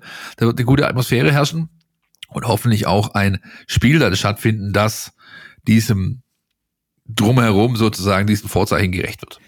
Äh, Philipp, weißt du, welchen äh, ehemaligen Jugendspieler ich immer ein bisschen in Verbindung bringe mit ähm, so Regionalliga-Derbys VfB 2 gegen Kickers? Lukas Kiefer? Ah, er ist später Nationalspieler sogar geworden, aber kein Deutscher. Adam Soloy. Ja, natürlich. Der hat damals mal, äh, ich meine sogar einen Doppelpack gemacht oder zumindest das, das Siegtor äh, erzielt, sich total abfeiern lassen vor der VfB-Kurve damals auf der Waldau. Und, ist dann äh, quasi direkt zu Real Madrid gewechselt. Genau, ja. genau. Also der war damals noch mehr oder minder, also es gab dann noch keine Podcasts, wo jede Woche irgendwie auf NLZs geschaut wurde. Deswegen war für viele im Stadion, für mich eingeschlossen damals ein recht unbeschriebenes Blatt. Und ich habe dann sehr, sehr genau verfolgt, äh, wie es dann für ihn weiterging. Du hast gerade angesprochen, Real natürlich lange in Mainz gewesen. Ähm, einer der absoluten Helden der ungarischen Nationalmannschaft der vergangenen äh, 10, 15 Jahre. Also schon eine coole Karriere, die er auch gemacht hat. Und damals eben in der Jugend beim VfB gewesen. Die U19 legt wieder los nach Pause. Samstag ebenfalls Heimspiel gegen Eintracht Frankfurt. Auch das ein Spitzenspiel, glaube ich, Zweiter gegen Vierter in der U19 Bundesliga. Und äh, die U17 fährt nach Ingolstadt und zwar erst am kommenden Dienstag, 14 Uhr, ein bisschen sonderbare Anstoßzeit, aber da wird es schon einen Grund dafür geben spielen die da. Äh, das ist das, was an ja, sportlichen Aufgaben bereitsteht. Dann haben wir noch Personalmeldungen der Vollständigkeit halber zu vermelden, nämlich Benny Bojakci, äh, hoffnungsvoller Stürmer aus der U19, hat einen langfristigen Vertrag unterschrieben bis 27, soweit ich weiß, und auch Semikara hat äh, einen neuen Vertrag bekommen, Außenverteidiger, türkischer Junioren-Nationalspieler und in den letzten anderthalb Jahren mit zwei heftigsten Knieverletzungen gebeutelt, aber auch da sieht man so viel Potenzial, dass man dem jungen Mann, trotz dessen, dass er gerade verletzt ist, noch einen neuen Vertrag gegeben hat. Derjenige, der das mit verantwortet hat, ist Thomas Krücken, der NLZ-Leiter, der verlässt den VfB zum Monatsende. Am 31. ist sein letzter offizieller Arbeitstag. Dann geht es zu Manchester City, übernimmt dort die komplette Academy-Leitung. Ich konnte exklusiv mit ihm sprechen. Das Interview lest ihr in der mein VfB-App. Da geht's unter anderem um den Reiz dieser Aufgabe in England, aber eben auch um die Stuttgarter Früchte, die am Baum hängen, jetzt nur noch gepflückt werden müssen in Form von jeder Menge hochkarätigen, äh, hoffnungsvollen Nachwuchstalenten, die vielleicht mal bald im Profikader aufschlagen. Wie es zuletzt, ja, wir haben es vorher gesprochen beim äh, Testspiel, Paula, Raimund, Reichhardt, Sisse, da waren also schon einige dabei. Und äh, das sind auch wirklich einige dabei, die echt Potenzial haben. Das dazu, meine Damen und Herren. Und bei den Damen bleiben wir noch kurz, gehen an die Hafenbahnstraße und lassen uns mal erzählen, wer Lauretta Themay ist, die da unten den Laden zusammenhält und eine der besten Abwehrreihen der Frauen-Oberliga. Ja, soll ich sagen, anleitet. Kann man, glaube ich, so sagen. VfB Frauen. Die Highlights aus der Hafenbahnstraße. Präsentiert vom Brustring Frauen Podcast. Am vergangenen Sonntag trafen die Frauen des VfB auf den TV Derending. Das Spiel wurde nicht wie sonst üblich an der Hafenbahnstraße in Obertürkheim, sondern am Clubzentrum auf Platz 1 in Cannstatt ausgetragen. In der ersten Halbzeit taten sich die Spielerinnen insbesondere nach dem verletzungsbedingten Ausfall von Chiara Marciniak in der 16. Minute etwas schwer. Den zwischenzeitlichen Führungstreffer von Leonie Kopp in der dritten Minute konnten die Derendingerinnen relativ schnell ausgleichen, bevor Jana Spengler den VfB kurz vor der Halbzeit wieder in Führung brachte. Der 2 zu 1 Halbzeitstand war zu diesem Zeitpunkt denn auch leistungsgerecht. In der Halbzeitpause stellte Trainer Heiko Gerber von einer Vierer auf eine Dreierkette um und schon nahm das Spiel der VfB-Frauen an Fahrt auf. Jana Beuschlein konnte die neu gewonnenen Freiräume in einen Hattrick umwandeln, bevor Lauretta Themay in der 72. Spielminute mit einem Traumtor den Deckel zugunsten des VfB draufmachte. 6 zu 1 hieß es am Schluss für die VfB-Frauen und ein weiteres Wochenende an der Spitze der Oberliga Baden-Württemberg. Für Lauretta Themay war es übrigens das erste Pflichtspieltour im VfB-Dress.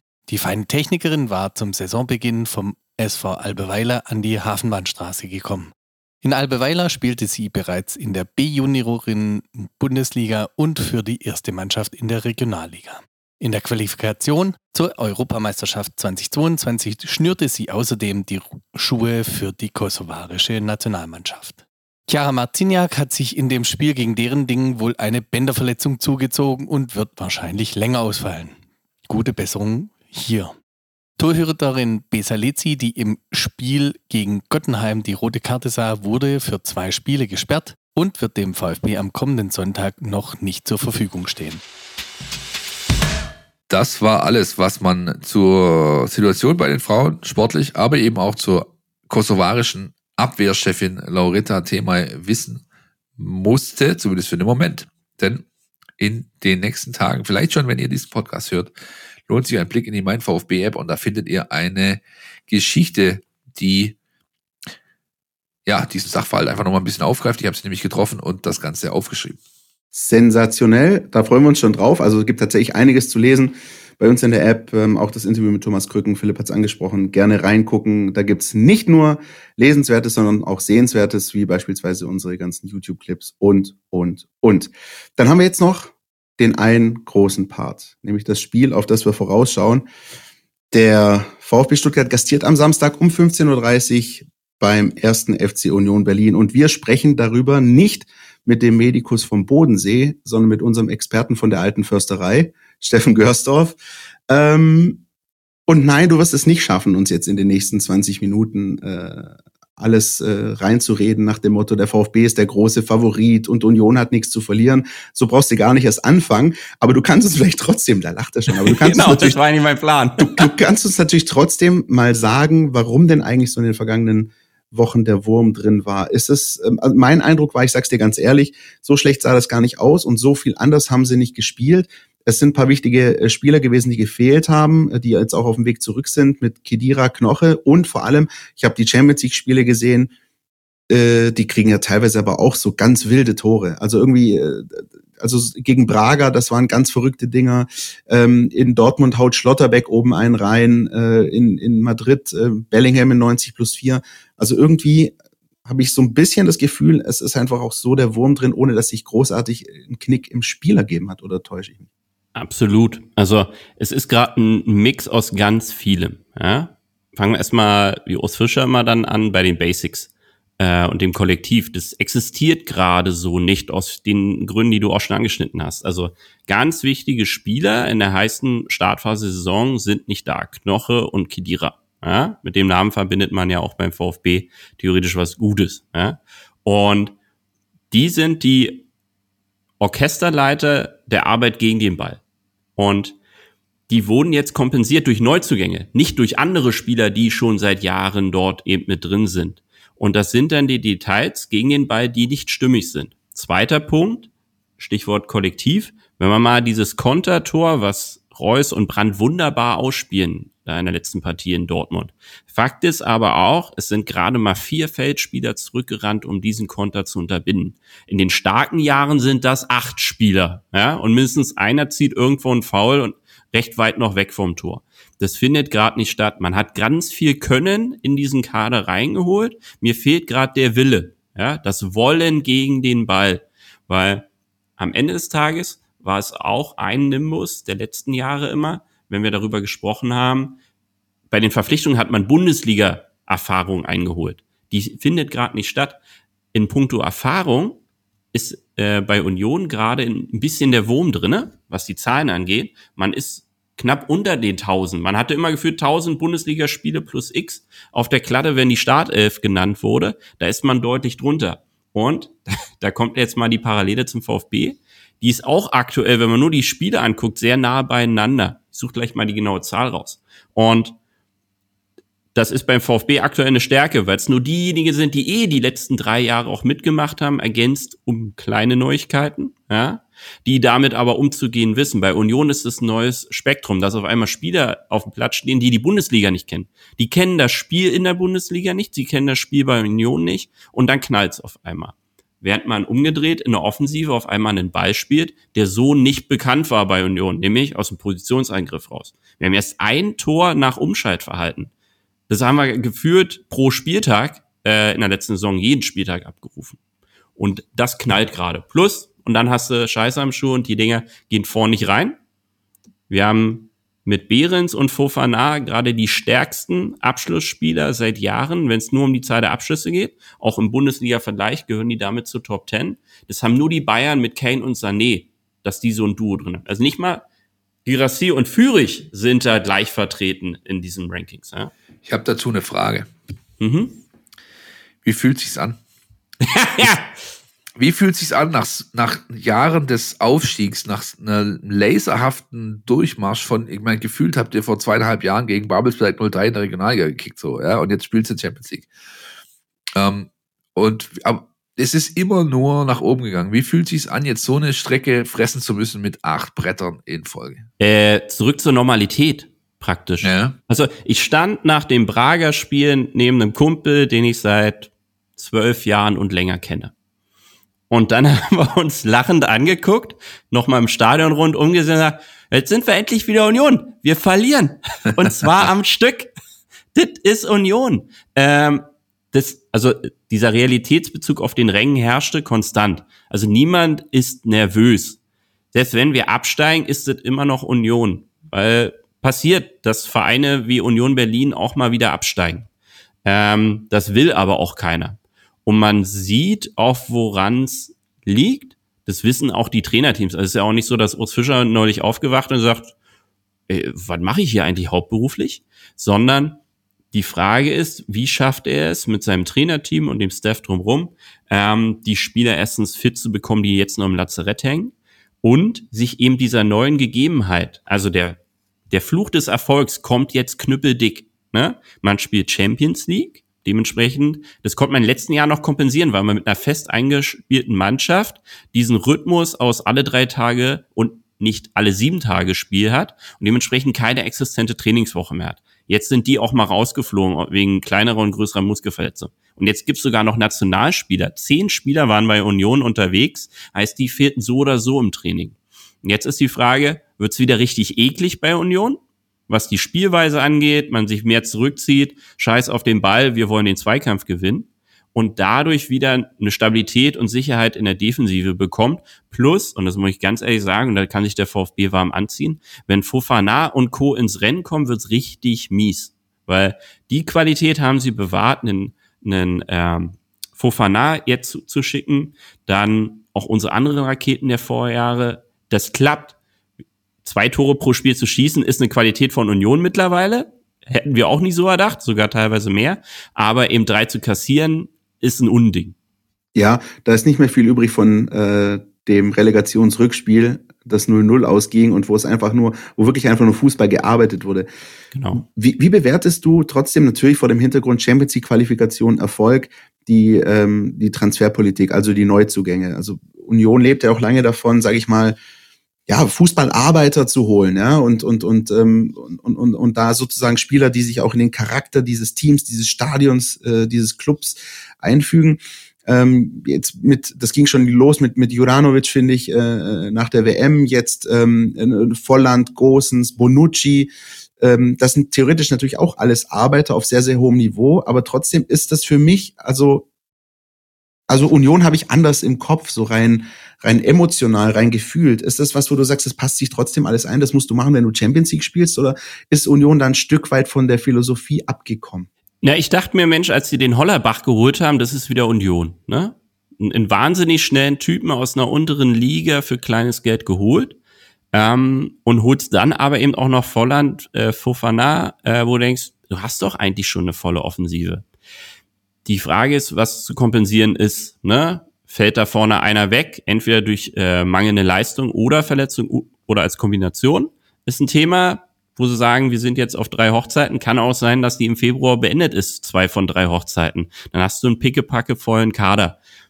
Gucke ich schon kritisch drauf, in dem Sinne hat man sich zu viel des Guten gegönnt. Ja? Wirtschaftlich noch vertretbar, weil Fofana geht, den holt man nicht, ne? äh, wenn es nach der Saison nichts zu feiern gibt oder man einfach nur Bundesliga nächstes Jahr mal wieder spielt, was auch genial wäre. Ja? Äh, diesen Anspruch, die 40 Punkte sind das Ziel, ist nicht nur Urs Fischer Mindset, sondern im Gesamtverein das Mindset. Das glaube ich übrigens auch. Das nehme ich auch dem Verein völlig ab. Das finde ich sehr authentisch. Bei Gosens ist es halt, muss man auch mal betrachten, Union hat in, seit dem Aufstieg geführt alles hinten links ausprobiert. Ja? Man hat sogar mal richtig Geld äh, für einen jungen polnischen Spieler ausgegeben, der einfach nicht funktioniert hat. Fünf Millionen waren das ungefähr. Damals wurde kolportiert. Das ist damals schon sehr, sehr viel Geld für Union gewesen. Jetzt haben sie eine klare Antwort gegeben und in meinen Augen ist es einer der geilsten Transfers in diesem Verein, die jemals getätigt wurden und werden, äh, mit Robin Gosens. Der passt so wie Arsch auf Eimer und vor allem, weil er auch gegen den Ball dieses diese Einstellung eben auch mit aufbringen. Ich habe lange nicht mehr so geil einen Gretchen sehen und ich habe viel bei Union gesehen. Ja? Ähm, und dann bringt er auch noch seine Impulse vorne rein. Was aber bei Bonucci musste ich mich wirklich kneifen.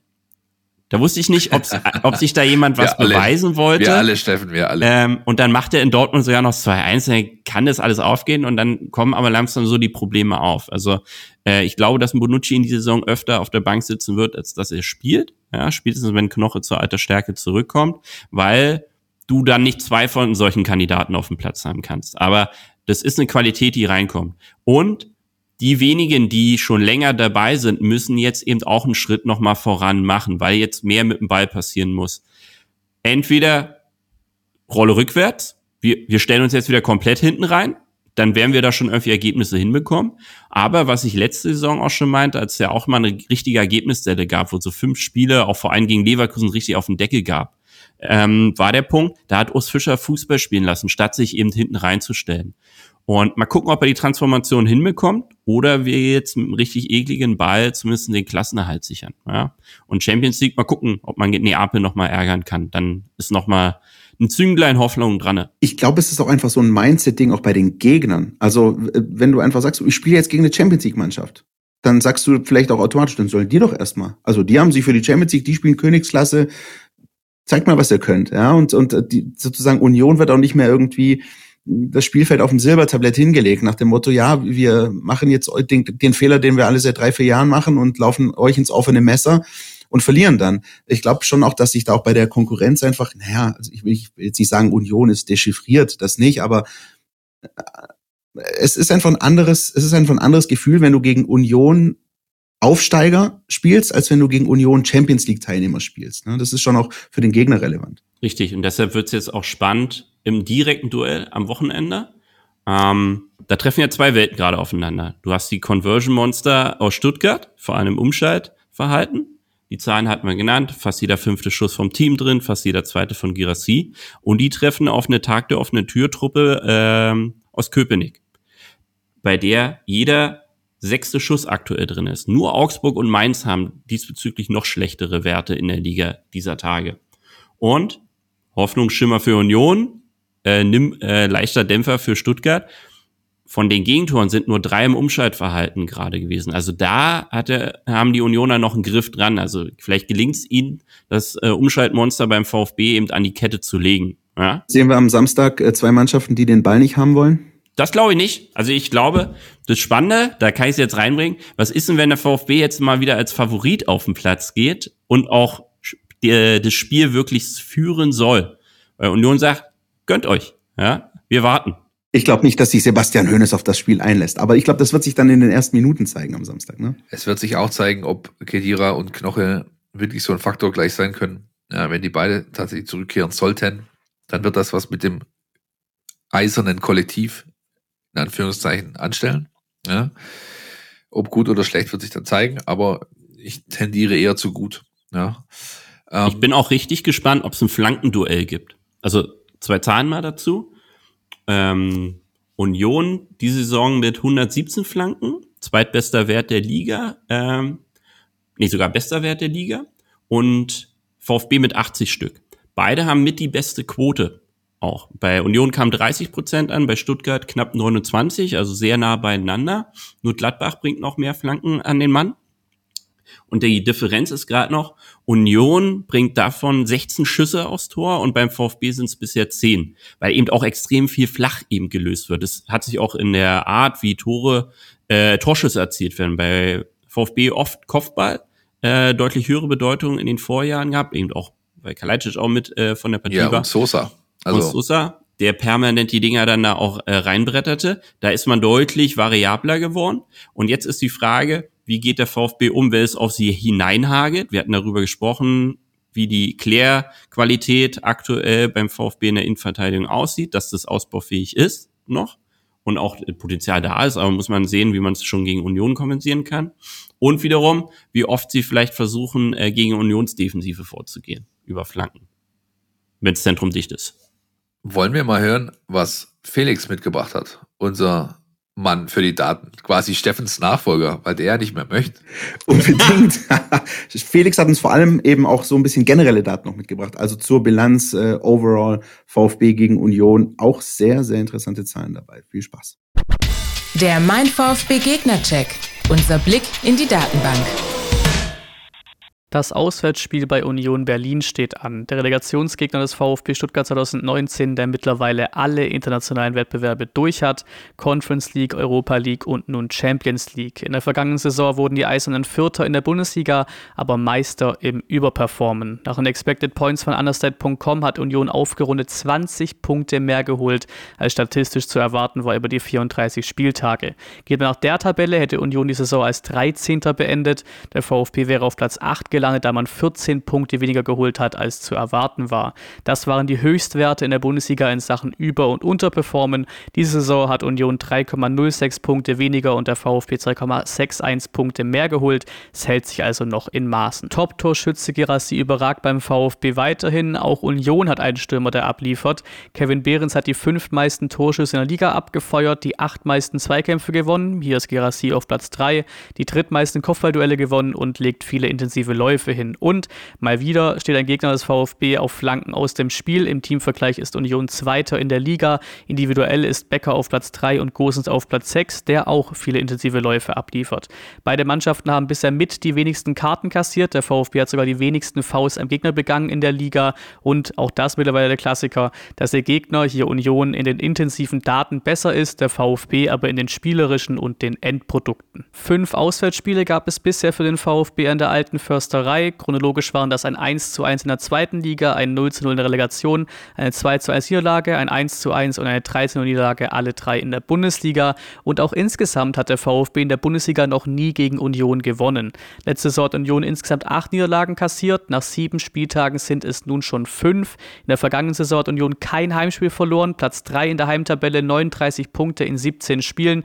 Diese Saison sind es schon zwei Pleiten aus drei Heimspielen. Der Saisonstart lief noch gut an, weiter im Pokal und zwei 4 zu 1 Siege gegen Mainz und Darmstadt. Danach folgten aber wettbewerbsübergreifend ganze sieben Niederlagen am Stück. Auf der anderen Seite steht der VfB mit fünf Bundesligasiegen am Stück. So gesehen ist es ein Duell der Gegensätze, in dem der VfB aktuell sogar der Favorit sein dürfte. Es gibt jeweils zwei Eckspieler in den Kadern, Haraguchi und Leveling beim VfB und Rani Kedira und Benedikt Hollerbach bei Union Berlin. Vielen Dank, Felix. Und dann kommen wir wieder zu unserer wunderbaren Rubrik Player to Watch. Und deinen Player to Watch, äh, Philipp, den haben wir vorher schon kurz angerissen, beziehungsweise Steffen hat über ihn gesprochen. Robin Gosens, der, äh, wie ich finde, wahnsinnig spannender Spieler ist für mich, ich, ich, auch so ein bisschen vergleichbar, finde ich, mit, mit Chris Führig, was wir am Anfang in unserem ersten Part hatten. Also auch ein Spieler, der eine ganz interessante Vita, einen ganz interessanten fußballerischen Lebenslauf aufzuweisen hat und jetzt eben an der alten Försterei gelandet ist und der dem VfB Probleme machen könnte, Philipp. Ne? Wir haben sogar schon über den Spieler gesprochen, weswegen Robin Gosens da auch draufsteht. Ja, nämlich Pascal Stenzel. Ja, ähm, wer, also über die, sag ich mal, positiven Assets, die Robin Gosens in dieses Spiel einbringt, hat Steffen eigentlich schon alles gesagt. Das könnte ich jetzt nur wiederholen. Deswegen lasse ich es. Der Mann ist über jeden Zweifel haben, was es angeht. Ja. Absolute Versteigerung, Top-Deal, nicht nur für die Union, sondern für die Bundesliga. Ähm, ich habe mir deswegen draufgeschrieben, weil das Duell, das er führen wird, höchstwahrscheinlich, äh, so beide Spielen, für mich eins der Knackpunktduelle bei diesem Spiel sein kann. Ja. Stenzels Aufrücken ins Mittelfeld bei Ballbesitz kennen wir, haben wir vorher beschrieben. Und wenn dann der Ballfluss äh, da kommt, dann ist dahinter halt eine riesen Fläche. Und das ist der Punkt, von dem ich annehme, dass Urs Fischer ihn attackieren wird. Das ist ja für jeden, der ein bisschen Fußballverstand, Sachverstand hat, so offensichtlich, dass es einfach einer der Hebel sein wird.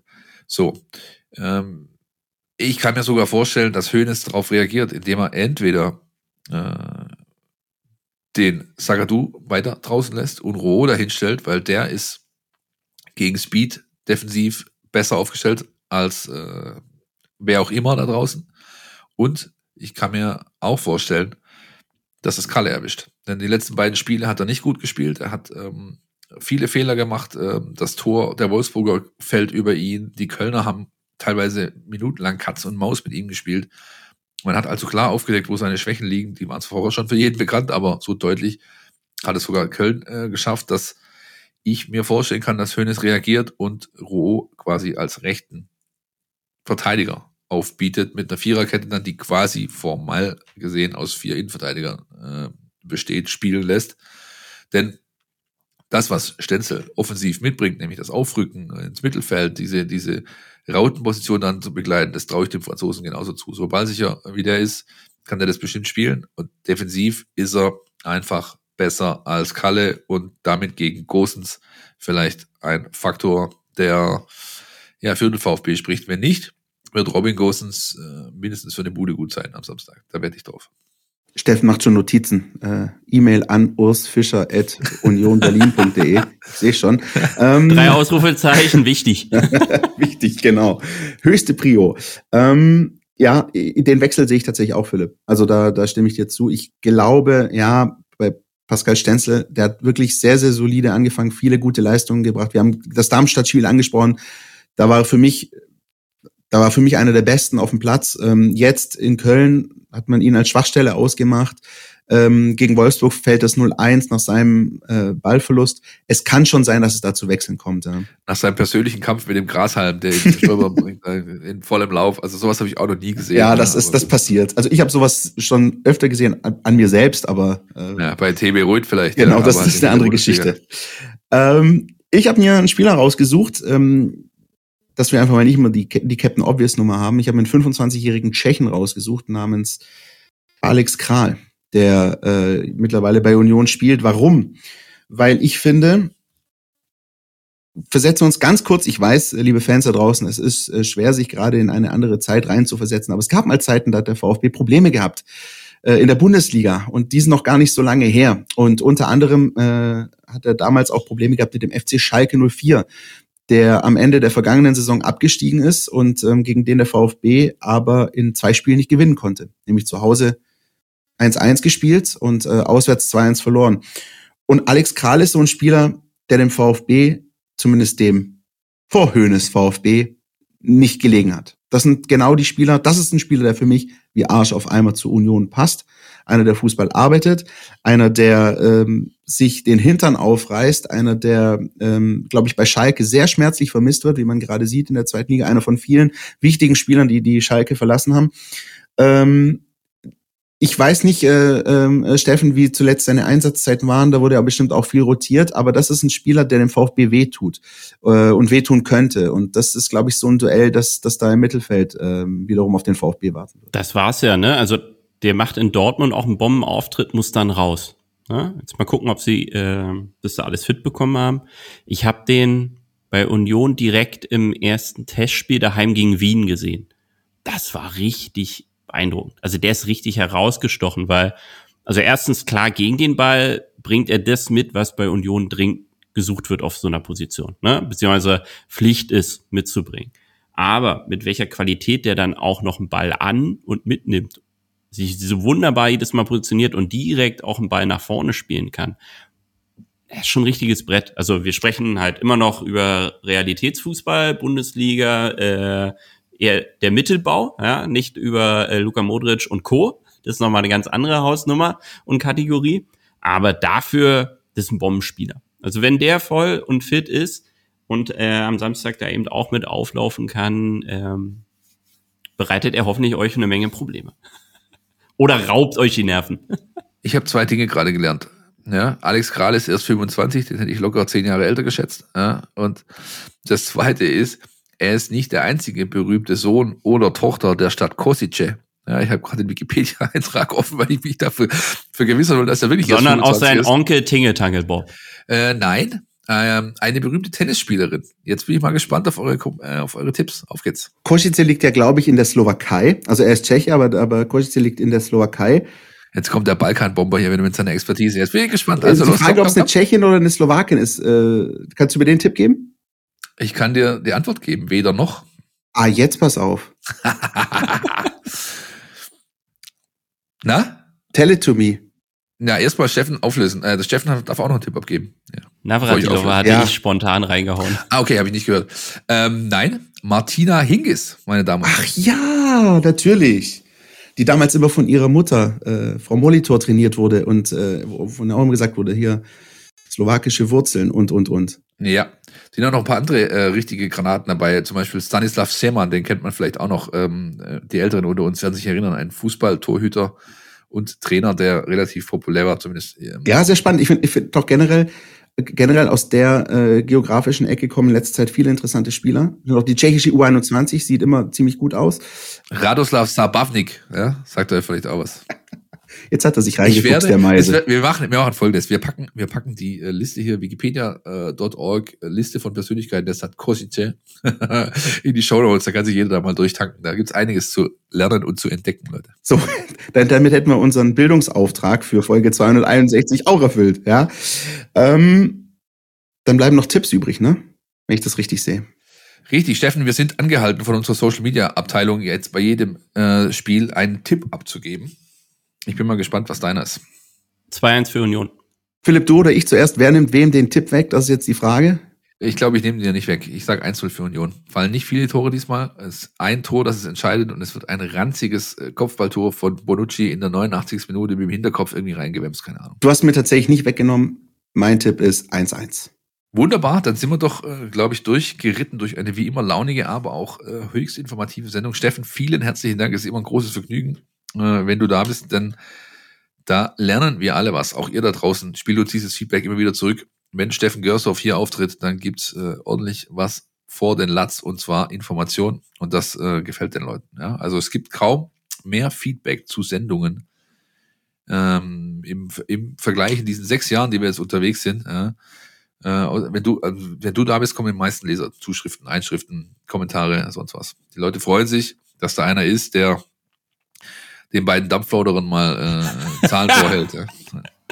Das ist natürlich eine absolute Wohltat und wie immer ein inneres Blumenpflücken mit euch hier Zeit zu verbringen. Vielen, vielen Dank, dass du dir die Zeit genommen hast. Vielen Dank auch an euch da draußen. Wir hören uns wieder in der nächsten Woche, dann nach dem Unionsspiel und vor dem Heimspiel in der Bundesliga, das dann ansteht gegen die TSG Hoffenheim. Da kommt's mal wieder zum Wiedersehen mit Herrn Matarazzo. Der uns übrigens ein Interview verwehrt hat. Ja, er hätte keine Zeit, jetzt im Vorfeld der Partie. Ja, wir haben rechtzeitig angefragt, es wurde negativ beschienen von der Presseabteilung der TSG. Dann lassen wir das einfach mal so stehen. Grüße.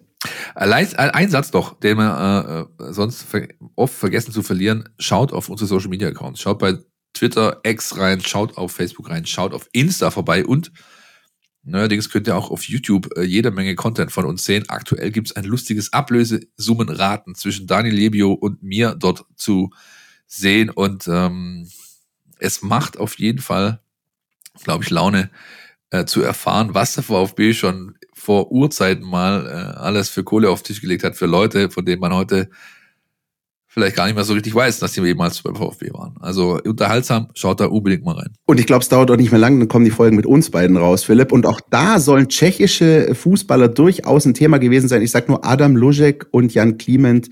Äh, tschechische Festwochen hier bei meinem VfB. So sieht's aus. Steffen, wir hören uns. Macht's gut, bis dann. Ciao, ciao. Podcast statt. Der Mein VfB Podcast von Stuttgarter Nachrichten und Stuttgarter Zeitung.